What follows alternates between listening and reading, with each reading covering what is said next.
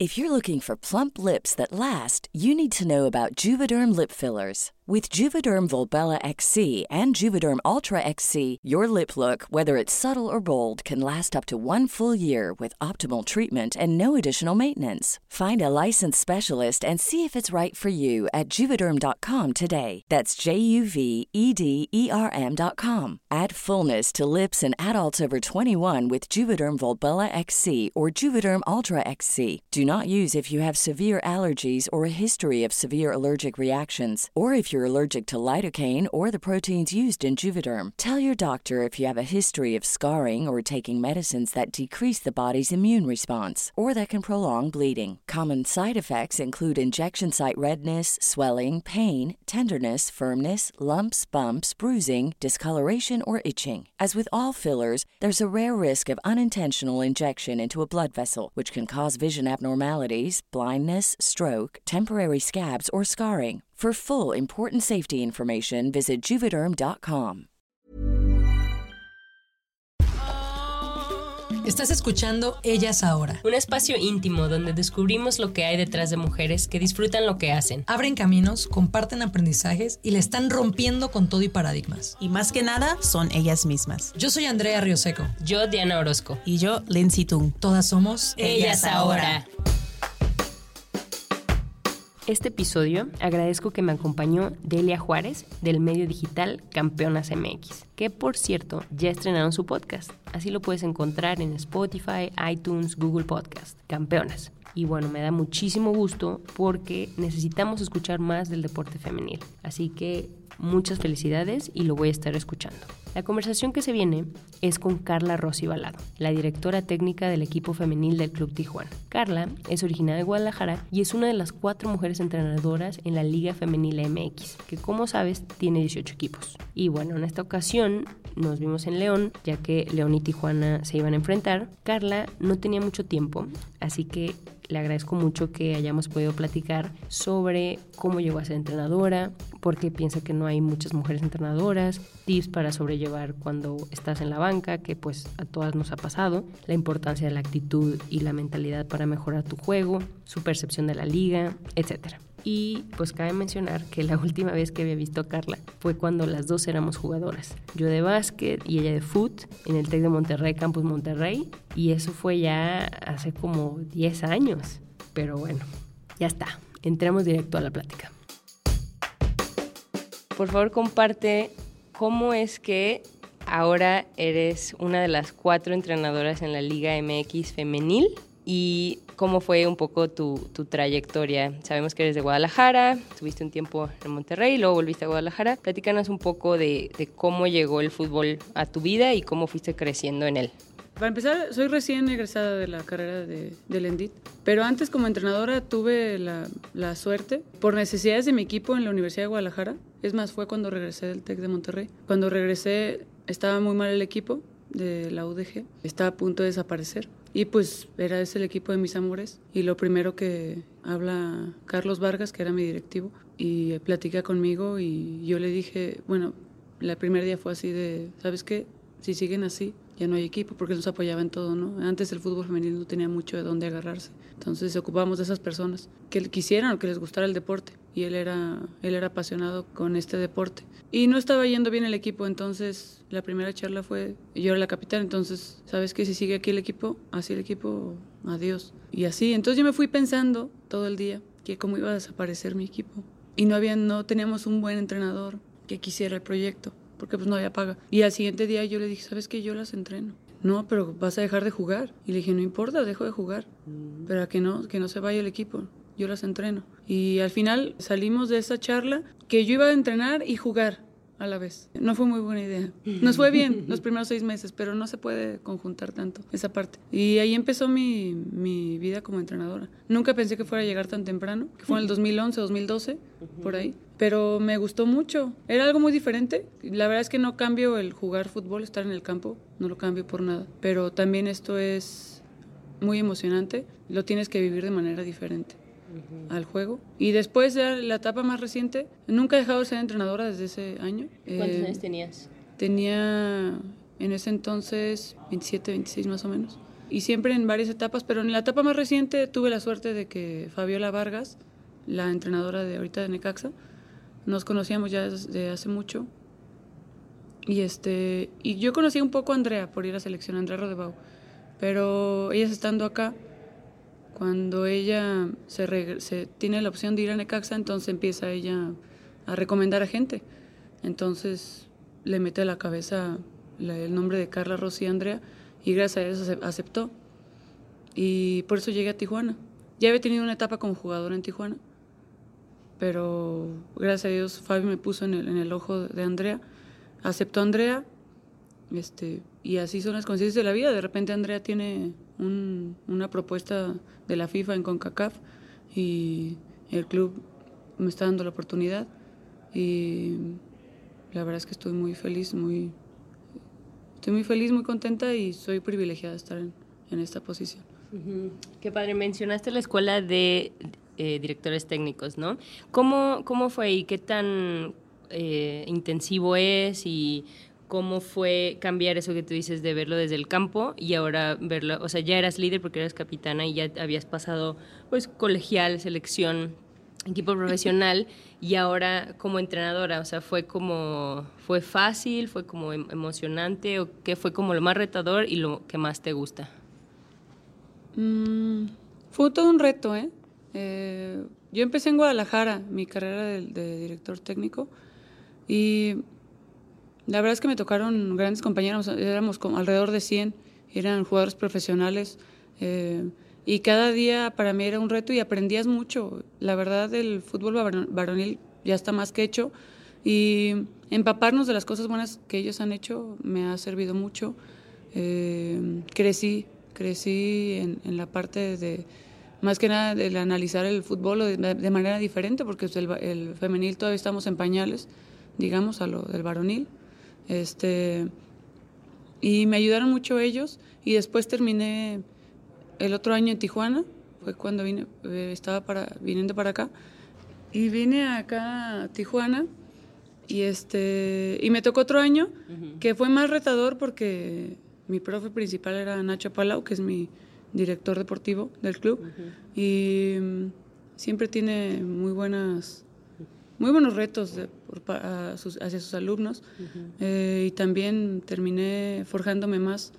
Este, que yo creo que el ENDIT pues, es un comienzo de, de aprendizaje y que todavía nos falta muchísimo, ¿no? No, no salimos con, con casi nada de, de sabiduría sobre el fútbol como muchas escuelas, ¿no? De que vas a la escuela y dices, ah, pero no, ya realidad contra escuela. Oye, y mencionas que había como 100. De ahí, gracias. ¿Cuántas, eh, por qué nada más hay cuatro entrenadoras mujeres en una liga femenil? Eh, ¿Por qué crees? O sea, obviamente esta es tu opinión, no es... Eh, algo oficial, no es como una fórmula ni nada, pero... Fíjate que lo he pensado mucho. Eh, por ejemplo, alrededor de mi generación, yo soy 85, alrededor de mi generación, arriba y abajo, lo que sea, eh, las chavas que jugábamos fútbol o que nos encantaba esta parte, eh, pues yo tengo 34 años y ya tenemos que haber vivido de algo, ¿no? Desde hace 10 años, 15 años de haber salido de una carrera, eh, están viviendo de algo, no iban a vivir de entrenadoras de fútbol. ¿Estás de acuerdo? No.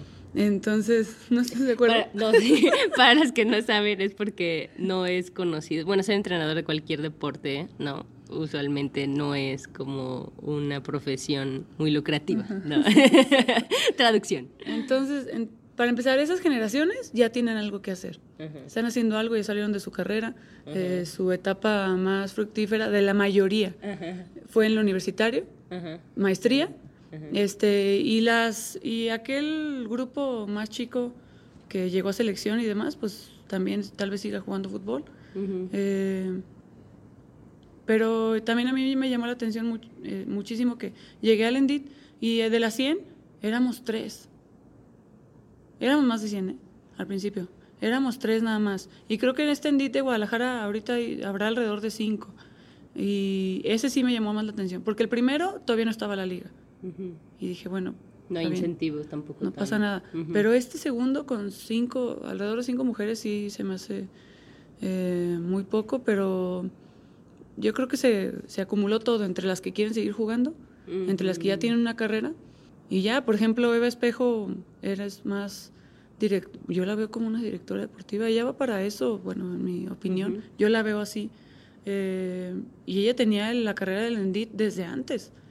Se les cayó de perlas a, a, Pachuca tener alguien en su, en su club, en, en, su nómina, que ya tuviera, que fuera mujer y, y que, vieran esa, que tuvieran esa visión de que tiene que ser mujer la, el, la entrenadora de nuestro equipo femenil y, y, bueno, les cayó de, de, perlas ya tenerla ahí. Oye, pero entonces no sabes, eh, es más bien, son teorías, ¿no? De que dices, pues a lo mejor porque quieren seguir jugando y luego quisieron ganar dinero, algo así. Entonces como la vocación más o menos como que se pierde ahí, o, o, si alguien quería ser entrenador, a lo mejor no, ¿no? Sí, yo creo que, que se juntaron muchas, para mí se juntaron, las de mi generación, yo creo que ya tienen de dónde subsistir y tienen otros trabajos, ya están hechas. También pasó lo mismo en algunas que ya jugaban. No, empezó la liga y oye, vente a jugar. Perdón, que ya trabajaban. Oye, vente a jugar, no, pues ¿cuánto pagas? Cinco mil pesos. No, pues no. ¿Con qué voy a vivir? ¿No? Algunas apasionadas que se dejan llevar y están ahí todavía jugando o que tienen algo más sustentable como para poder hacerlo. Claro. Este, pero sí, yo creo que vamos más por el lado económico. Oye, y mencionas tener que ser mujer, que en Pachuca dijiste que, que bueno que tenía esa visión. ¿Qué diferencias ves tú? Eh, digo, no nos gusta, bueno, a mí no me gusta como también decir así como, ah, las mujeres son así, los hombres son así, como entrenadores, pero a lo mejor algunos mitos o alguna, o, o por qué sí es bueno que sea mujer eh, el cuerpo, bueno, muchas personas del cuerpo técnico, o, ¿sabes? O sea, ¿cuáles son las las ventajas? Digo, es una pregunta que parece obvia, pero la quiero decir. Como... Para mí sí hay muchas ventajas. Este, yo soy de la opinión de que tiene que haber hombres también.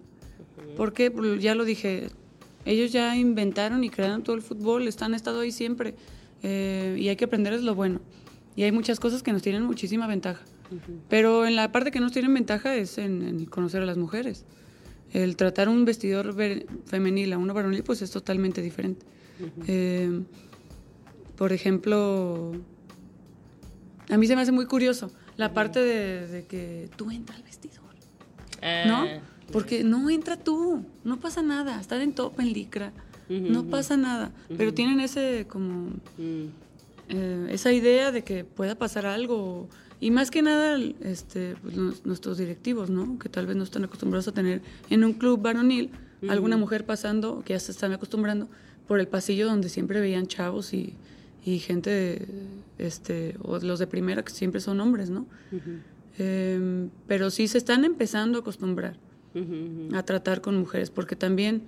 Eh, sí, es que me imagino que debe ser difícil, porque quieres que te traten como igual, pero a la vez no, porque también entre ellos son como muy club de Toby, ¿no? Así de que tú puedes escribir grosería con respeto. Ah, no. o sea, sí me imagino que ha de ser así como que también ellos como o son muy caballerosos o son muy pelados, o sea, o sea estamos estoy generalizando, ¿no? Pero a lo mejor a eso te refieres, como acostumbrarse a cómo decir las cosas o cómo así no cosas importa, si es mujer hombre, dilo. Ajá. No, así es el trabajo.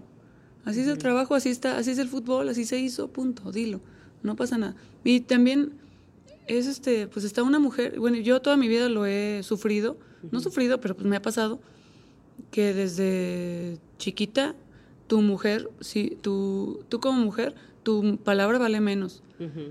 Siempre. Este, desgraciadamente desde mi familia hasta las cosas alrededor, este, mi hermano decía algo y era diferente y, yo decía algo y era diferente, para bien o para mal, ¿no? Este, y siempre eso, en mi familia, en los trabajos, lo que sea, siempre llega un hombre y dice algo y se quedan pensando, o sí. Y en cambio dice una mujer y lo pueden descartar. cuestionar. Por más, y ya llega el otro y le dice lo mismo y eso sí está bien. Y hablando de eso, ¿te ha pasado ahorita como coach? ¿Has tenido algún tipo de así, no sé, ya sabes, en todos los trabajos pasan así como, no sé, no discriminación, pero... Pues sí es. Sí. Sí es, pero en un grado más leve, ¿no? Sí. Eh, pero sí, fíjate que en mi club es otro club que ha apostado por tener a una mujer y mis directivos me han respetado mucho. Por supuesto que eh, tengo compañeros que lo pueden hacer, ¿no? Que lo llegan a hacer. Pero es que la otra parte es que ni se dan cuenta. Es tan normal para ellos en este país hacer las cosas así o no tomar en cuenta o darle la importancia que debe de ser a la palabra de una mujer que está en tu mismo nivel y que está en tu mismo rubro, que no, ellos no lo toleran. O hay unos que no lo toleran, hay unos que por inercia lo dan por descartado. este, y es la parte que te digo que, que se están acostumbrando a que una mujer sabe de fútbol, ¿no? que te puede decir esto y el otro. Por supuesto que, que nos llevan años luz en, tal vez en táctica, ¿no? En ese tipo de cosas, pero que, que hay otras cosas que tú ves que ellos no ven y les cuesta aceptarlo. Mm. Oye, Carl, y hablando de fútbol, que dices que de saber y así, ¿qué dices para esas personas, espectadores, fans, que dicen, no, pero pues es que el fútbol femenil no es tan emocionante, o le falta, o es más aburrido? ¿Qué, qué piensas sobre esos comentarios? Mm. Para mí, por lógica, está creciendo. ¿eh? No vamos a compararnos todavía con la velocidad o la técnica que tienen los hombres. Y eso es equivalente al espectáculo que podamos dar. Estamos creciendo por todos lados. En la parte del campo, el técnico táctico, en la parte extracancha, que será lo psicológico, eh, la parte física. Eh, estamos creciendo en todo. Y esto que tú llamas espectáculo es cuestión de, también de visión, ¿no? Eh, yo lo disfruto mucho, muchos partidos. Ya se ven otras cosas muy diferentes que hace unos años. Ha avanzado en estos dos años el fútbol femenil muchísimo. Eh, y cualquiera que se siente a comparar un partido del inicio de, en la Copa, si quiere. Ahorita un partido es, tácticamente son muy buenos. Todavía nos falta mucho pero, pero son muy buenos. Y creo que tienen razón. El espectáculo al varonil, pues no sé si algunos muchos no les gusta la liga mexicana. Head over to Hulu this March, where our new shows and movies will keep you streaming all month long. Catch the acclaimed movie All of Us Strangers, starring Paul Mescal and Andrew Scott. Stream the new Hulu original limited series We Were the Lucky Ones with Joey King and Logan Lerman. And don't forget about Grey's Anatomy. Every Grey's episode ever is now streaming on Hulu. So, what are you waiting for? Go stream something new on Hulu. Pero a otros, pues sí, nos llevan mucha ventaja en cuestión de espectáculo, en precisión, en, en muchas cosas.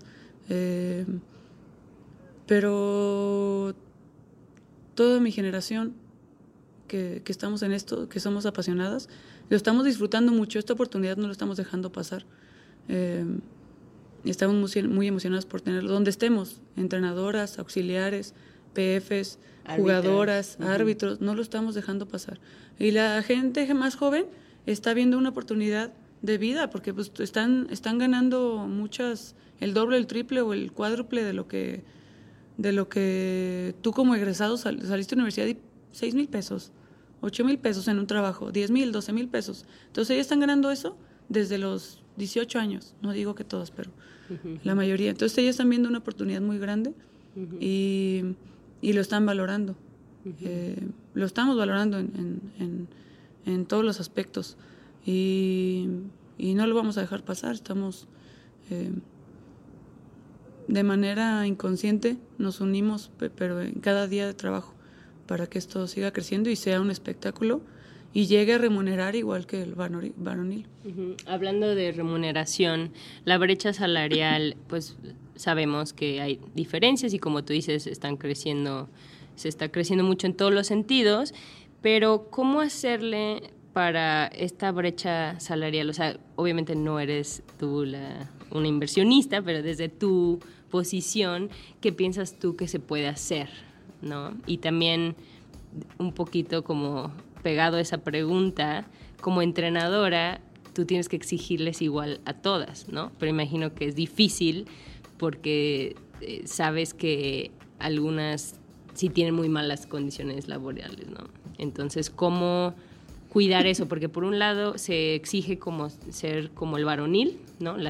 muchas horas, mucha preparación, los viajes, el estilo de vida, pero la paga no es igual. Entonces, ¿cómo balancear eso, no? Siempre, bueno, que me viene solamente, yo cuando estaba chiquita, mis papás conocían muchos futbolistas y este y ellos ya ahorita no pueden vivir de lo que ganaron el fútbol. Las generaciones nuevas viven. O sea, pasan, se retiran y están, están viviendo de lo que ganaron como futbolistas, que son en 12, 15 años que fueron futbolistas. Eh, los futbolistas de antes, varones, no viven, de la mayoría, no vive de lo que hizo. Hace 20 años, te digo. Entonces, este, estamos en el mismo paso que esos, que ellos hace años.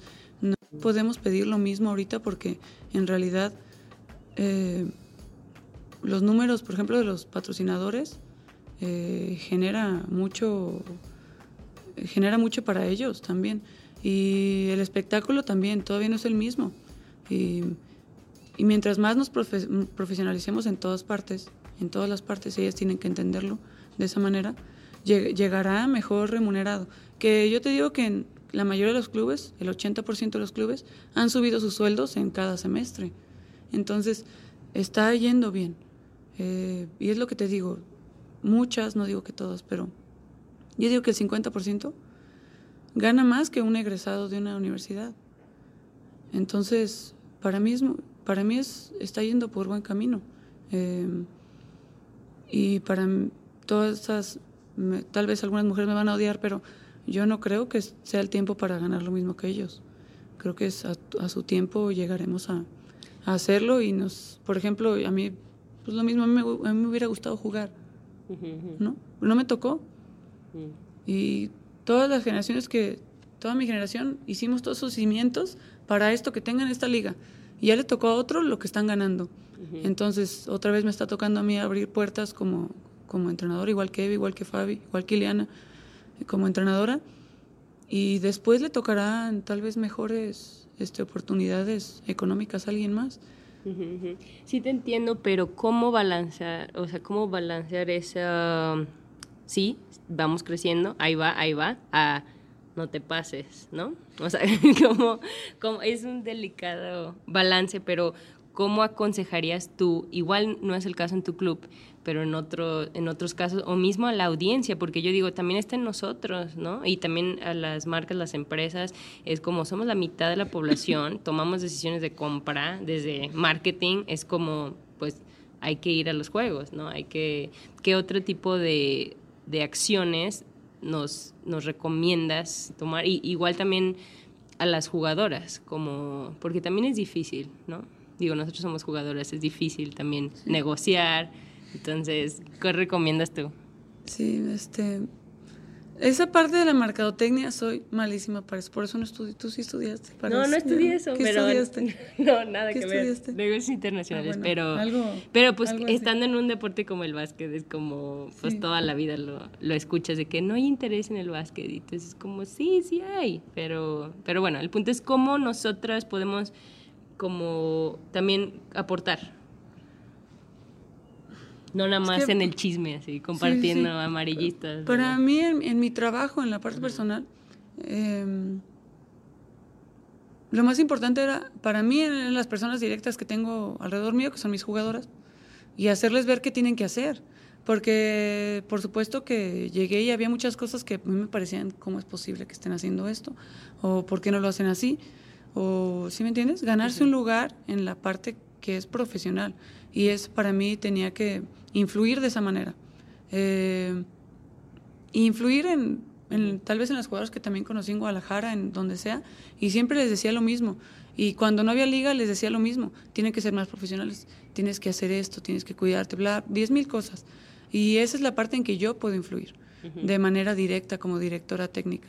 Eh, y también en, en la parte, aparte de mis jugadores, pues la parte de arriba, ¿no? Con mis directivos, de, de que escuchen mi voz, que, que crean en mi palabra, que cómo pueden ir mejorando las cosas y también es parte de mi trabajo hacernos un espacio, ¿no? En su club, cada vez más grande, para que esto también crezca. De esa manera yo puedo influenciar.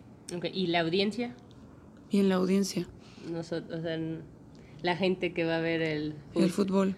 ¿O por qué ir a un juego de fútbol femenino? Para mí ha crecido mucho la audiencia, bueno, en estos dos años. Eh, creo que creo que cada vez y cada día ha pasado y he leído más comentarios más que nada eh, y escuchado más comentarios de gente que a veces hasta le gusta más el femenil que el varonil, por las ganas que le ponemos, por la pasión que les ponemos en, en, el, en el campo. Y, y estamos también todo el mundo luchando contra esa parte machista de nuestra cultura, este, de no querer ir a un juego femenil, porque son mujeres. Eh, pero sí, en, en, en, la parte de audiencia, para mí yo creo que nos lo vamos a ir ganando también poco a poco. Y la parte de la mercadotecnia de redes sociales en el club influye mucho. Eh, que todos los clubes le metan el, compromiso que tiene que ser, como así como le ponen con el varonil, que le pongan las mismas ganas con el femenil, porque eso influye mucho este, y llegas a más gente que tal vez ni esté enterada. Eh, por ejemplo, en Tijuana, este semestre es un cambio total en la ciudad. Este, y se, se, ve día a día, de repente, pues antes salías y nadie te pelaba, ¿no? Este, y ahora ya eres. Y ahora, no, no, no, no yo, ¿eh? Las chavas. las chavas ya las conocen y, y de repente no, no dicen, ¿quién eres? No, es, oye, qué buen partido. Sí lo vieron. Ah, ¿Sí me entender? Sí. sí. lo vieron. Ya es algo que ya saben, ya están informados de lo que pasa con el, con el club o con el equipo y no es llegar a decir, oye, ¿y cuándo juegan? No, no es una pregunta así. Es, no manches, qué golazo el otro día o qué bien jugaron o... Es específico. Es específicos de algo que, que, ellos ya vieron. Ok. Carl, por último, para todas aquellas y aquellas y aquellas barberas. Ah, no te creas. No, pero aprovechando que tienes una posición eh, de liderazgo, ¿cómo, dos preguntas, ¿cómo recomiendas a niñas pequeñas que quieren ser algún día jugadoras profesionales? Y la otra, ¿cómo, le, cómo recomiendas a jugadores que ya son profesionales que les den tiempo de juego? Mm. Eh, ese es otro tema, ¿eh? porque también con este inicio de liga estamos o están empezando las jugadoras a darse cuenta del qué tienen que hacer, este, del qué tienen que hacer día a día. Por ejemplo, antes no había el, el entender por qué me quedé en la banca, ¿no? Entonces, eh, en el varonil, si tú llegas a una sub-17, un sub-20, te quedaste en la banca y no importa, pues ellos siguen chambeando, este, pues sí se agüitarán, pero es, dan, le dan la vuelta a la página y punto. Y aquí no, aquí es este un total drama. ajá, un total drama. Este, porque estoy en la banca, porque no estoy convocada. Eh, y el tratar de entender eso ha sido todo un reto eh, para ellas. Es un reto. Eh, que irán, irán dando, y se tienen que ir dando cuenta de que es así. Juegan 11, hay tres cambios, si es que los haces. Y si no, tienes que seguir chambeando. y este, este deporte mi experiencia me dice que mientras más trabaje y sea consistente en su trabajo, tendrá su, tendrá su premio, tendrá, tendrá éxito. Porque hay gente que ahorita puede no estar jugando, pero se está concentrando cada día en, en entrenar bien, en aprender, en analizar, en entender el juego. Y en tal vez no en seis meses, pero en un año podrá jugar. Por ejemplo, ahorita está pasando mucho con las 17 años, 16, 18, ya quieren estar jugando. Este, cuando en el varonil, ¿cuántos de 17, 18 años juegan? No, casi nadie. Y esa parte del entendimiento en el femenil nos está costando. Eh, nos está costando en, tienes que seguir trabajando. ¿No? Tienes 17 años, la liga acaba de empezar, te quedan 15 años para jugar fútbol. Si tú le echas ganas, si tú aprendes, si tú te concentras, si comes bien, si llegas a entrenar, si sabes que te falta pegarle con la zurda y tienes que pegarle con la zurda 100 veces cada tercer día, cada segundo día, esa parte te da premio a la larga. Eh, pero la paciencia en esas generaciones es poca.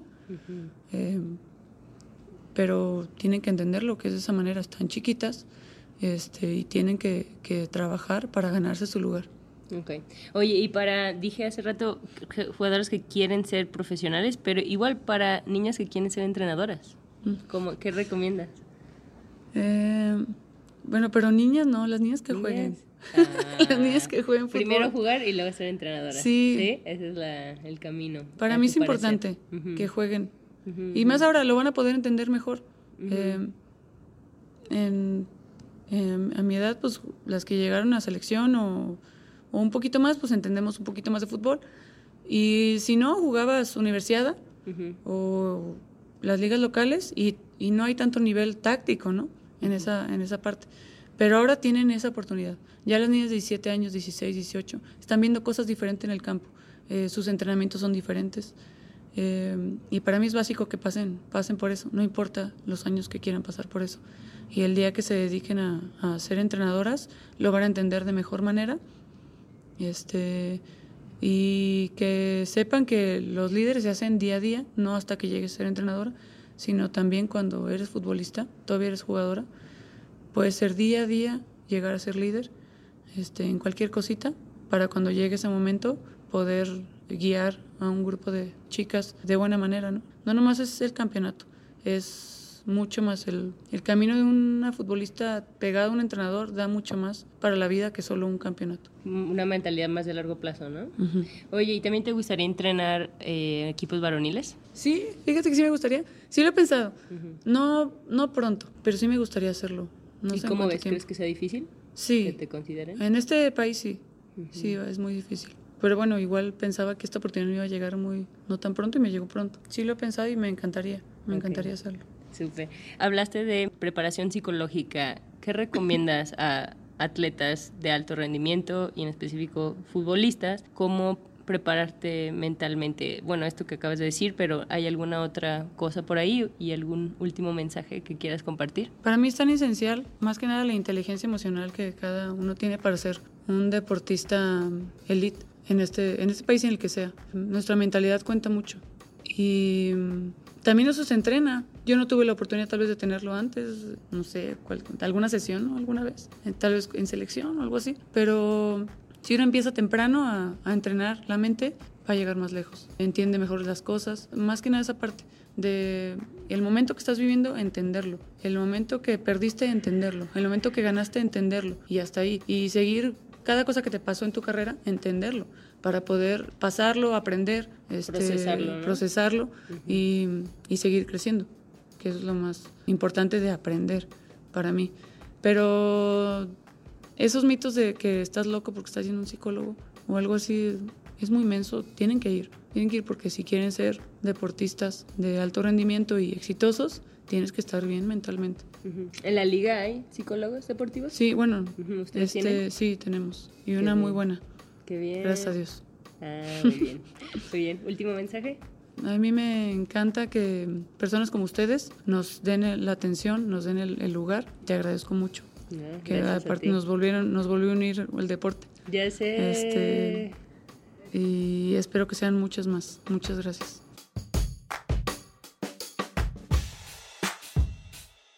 Gracias por escuchar Ellas Ahora. Te invitamos a que compartas este episodio con esa comadre que necesita una buena dosis de inspiración genuina.